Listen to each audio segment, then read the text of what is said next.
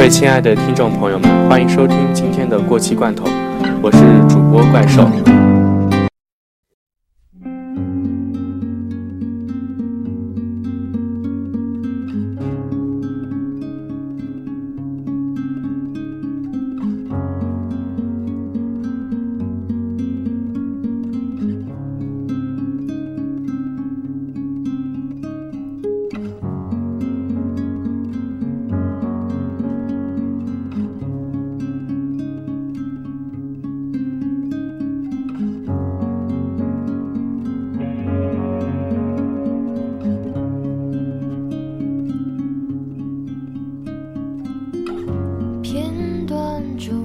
有些散，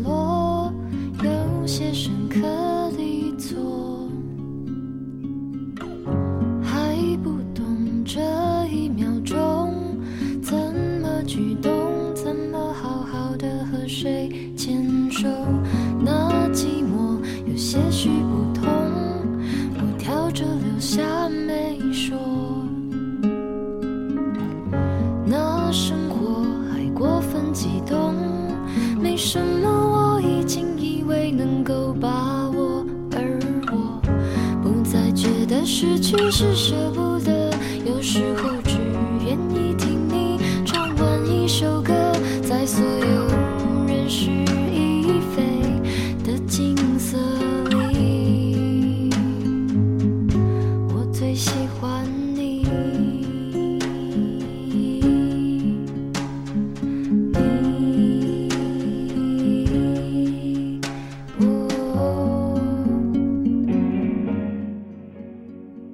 各位亲爱的听众，我们今天要说的这部电影叫做《巴尔扎克与小裁缝》。这部电影呢改编自法国畅销小说，由法国籍的华人导演戴思杰执导，由刘烨、周迅、陈坤主演，于2002年首映。这部电影呢代表法国提名了第六十一届的金球奖最佳外语片，在国外呢受到了很大的肯定。这部电影有关于文革，也关于三峡文化，还有一种女性主义的呼唤。被电影呈现出来。起初看完这部电影的时候，让我想起了一部很有名的德国电影，叫做《生死朗读》。而这部经典的电影，我们在之后的节目中也会说到。这两部电影的相似之处就是女主角都不识字，她们喜欢男主角为她们读书，她们是渴望知识的女性。但是不同的是女主的命运。巴尔扎克与小裁缝中，周迅饰演的小裁缝最后选择离开他爱的人。他说，他要去大城市碰碰运气。这是一个让我也没有意料到的结局。但是看完电影，我不禁也纳闷，这是不是一种绝情？因为他的性格背离了我们传统观念中为爱牺牲的女性角色，不像苏州河中周迅为爱跳进了河里。再说到这个故事的背景。正值文革之际，陈坤饰演的知青罗明和刘烨饰演的知青马建林上山下乡，来到三峡的一个小山村插队。在这里，他们遇到了山村里最美丽的女孩子，也就是周迅饰演的小裁缝。这里的生活让罗明和马建林感觉到无聊，艰苦的环境让城里来的他们吃尽了苦头。其实，在那个年代，最让知识分子感到悲哀的是，他们很多喜爱的小说、散文等一些文学作品都成了禁书。所以在电影中，当他们偷走了四眼的禁书时，那种喜悦是难以言表的。而在我们这个年代，各式各样的书都有，却不再有这样的氛围。罗明和马建林在山里唯一的乐趣就是为小裁缝读书。他们读的第一本书就是巴尔扎克的，所以大家也应该明白这部电影的名字。这个故事就是围绕着巴尔扎克与小裁缝，而巴尔扎克不仅仅是巴尔扎克，而是一种知识文化的象征，与山里的野蛮文明相对立。小裁缝也不仅仅是小裁缝，它代表着许许多多渴望知识与自由的女性。其实电影中第一次看到小裁缝的时候，就知道她不同于其他山里的女孩，不会甘于现在的状态。她对知识的渴望，还有电影中的一些细节。他拆了罗明的闹钟，和他痴迷现代衣着，就显示了他极其想要摆脱现在的身份。但是他也同样为爱执着，他为罗明怀孕，为罗明受伤，都体现了他的勇敢与坚韧。只是电影的转换太快，让人不太一下子能够体会到这样一种为爱坚持的小裁缝，最后竟然会选择离开罗明。这个原因，在看完电影之后，我自己也有些郁闷。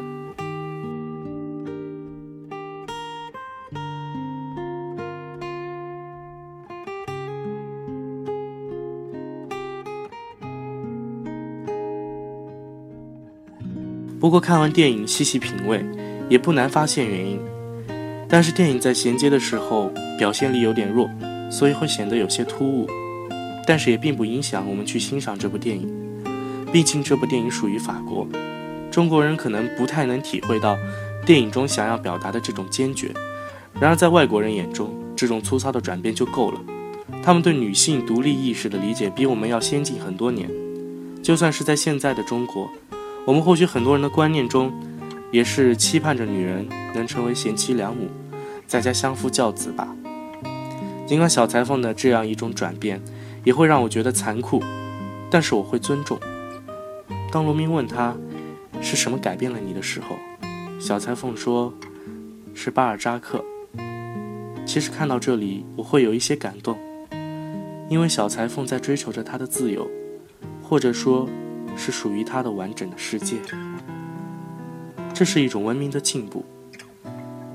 但是其实中国人很难体会，因为我们骨子里还是传统的。对于独立的女性而言，她们其实本来就该像男人一样接受教育，拥有自己所需要的自由。小裁缝的转变，在我看来是中国现在都做不到的，但在那样的年代发生这样的故事，却是值得感动。也只有外国的导演才能拍出这样一种感觉。小裁缝与罗明的爱情也让我觉得惋惜，似乎小裁缝内心的话是：“我爱你，却更爱自由。”这句话其实拿到很多地方都说得通。在我们生活中，很多时候我们确实需要自由，在这时候，可能就得牺牲爱情。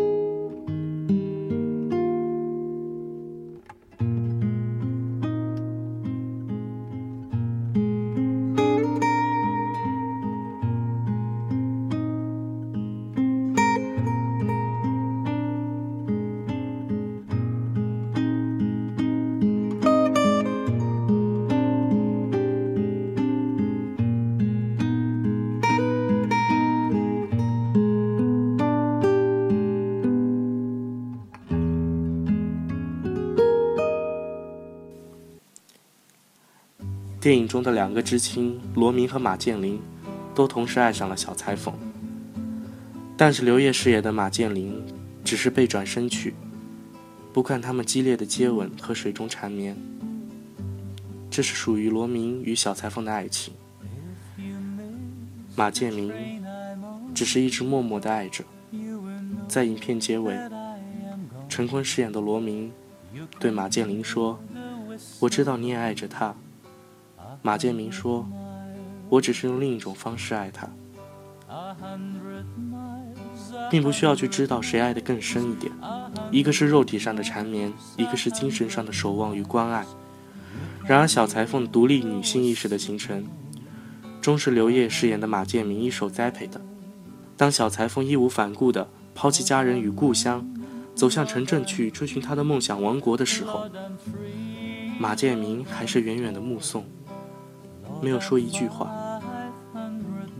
就像王菲的歌词里写道：“给我一刹那对你宠爱，给我一辈子看你离开。”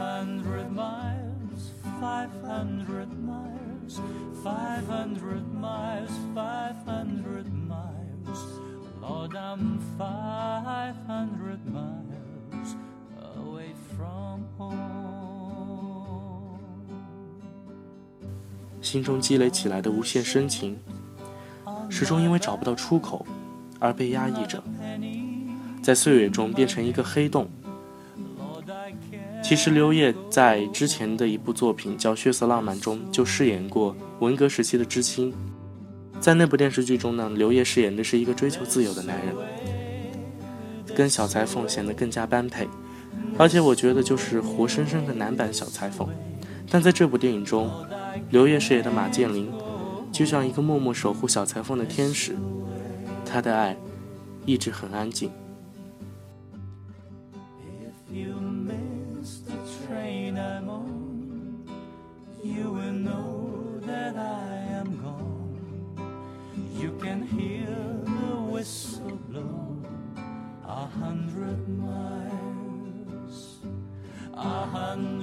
电影的大半部分，就像刘烨饰演的马建林拉奏出的动听小提琴声，以为这样可以静静的、永远的听一辈子。但结局却是，知青岁月结束，罗明和马建林也各奔东西。当他们最后相聚时，让我感觉小裁缝就像巴尔扎克笔下的一个普通人物，好像与他们从来没有过交集。但在马建林心中，这份爱好像始终不曾被遗忘。他寻找过，而罗明已经成家立室，乍一看，也不过就是一段错过。影片到结束也没有交代小裁缝到底怎么样，只是从罗明的口中得知他去了深圳，最后去了香港。看着凤凰山的 CD。听两个不再年轻的知青在回忆过去，一个是博士生，一个是国外弹奏的小提琴手。看完电影，我也有些感伤，为罗明和小裁缝没有结果的爱情，也为马建明的等待。然而，小裁缝也更像一种象征。这个让我觉得尊重、敬佩却也不理解的女孩，被周迅刻画的。就像山里的美丽凤凰，像一个精灵，最终也是要飞往他的天堂。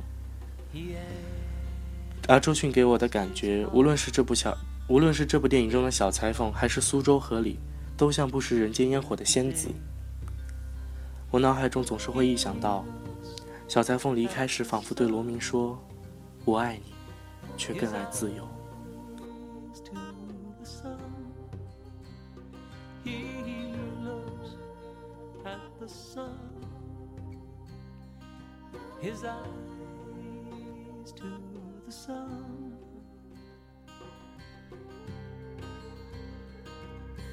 小裁缝就像武侠小说里的侠女，如果没有这种气质，怎么会义无反顾的离开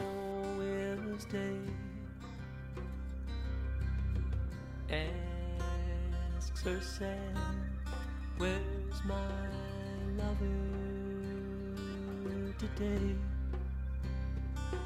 She looks at the sun, her eyes to the sun. She looks at the sun, her eyes to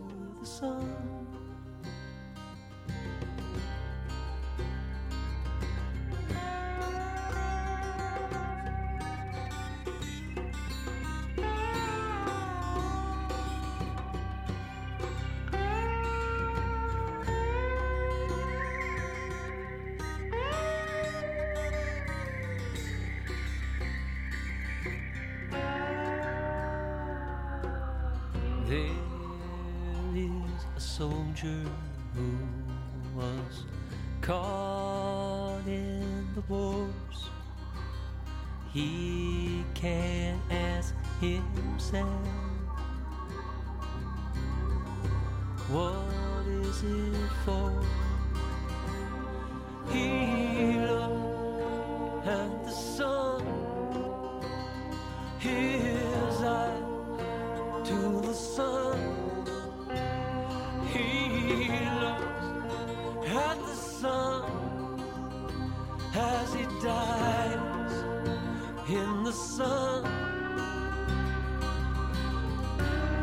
其实具有文革情节的电影还是有很多的，如《阳光灿烂的日子》《蓝风筝》《美人草》《天域》等等，有写实也有写意，而且这类电影很容易在各种电影节上摘取奖项。而关于这段历史的电影，也让我非常的感兴趣。其实看完电影，让我觉得，也许我们是被那段残酷的岁月给吓怕了。所以，大多数电影都炮制了一个在文革背景下的爱情故事，而我并不想把它们看成一场矫情的廉价走秀，却宁愿去相信那些可能被虚构了或者夸张了的故事，因为我们不可能再回头去承载一次无知的旅程，再经历一次人性的扭曲。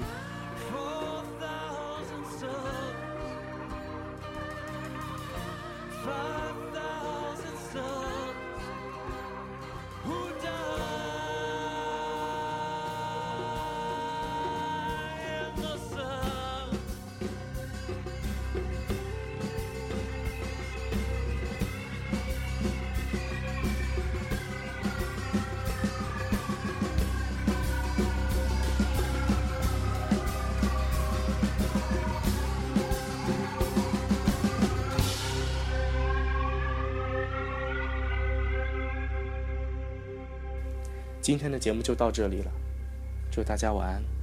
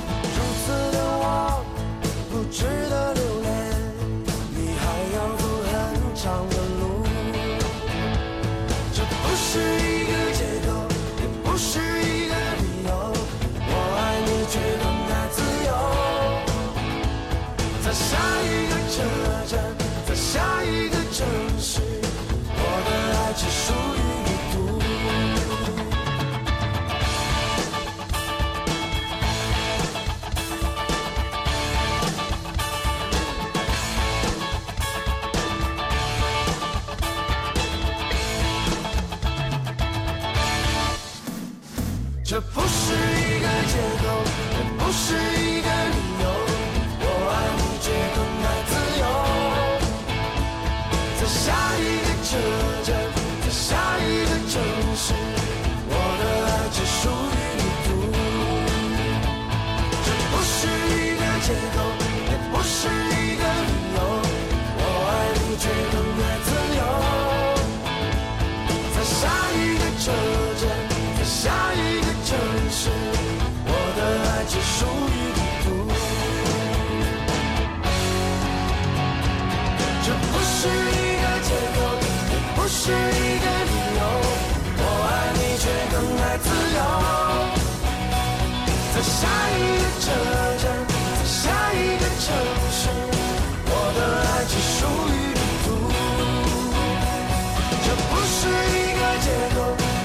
是一个理由我爱你却更爱自由。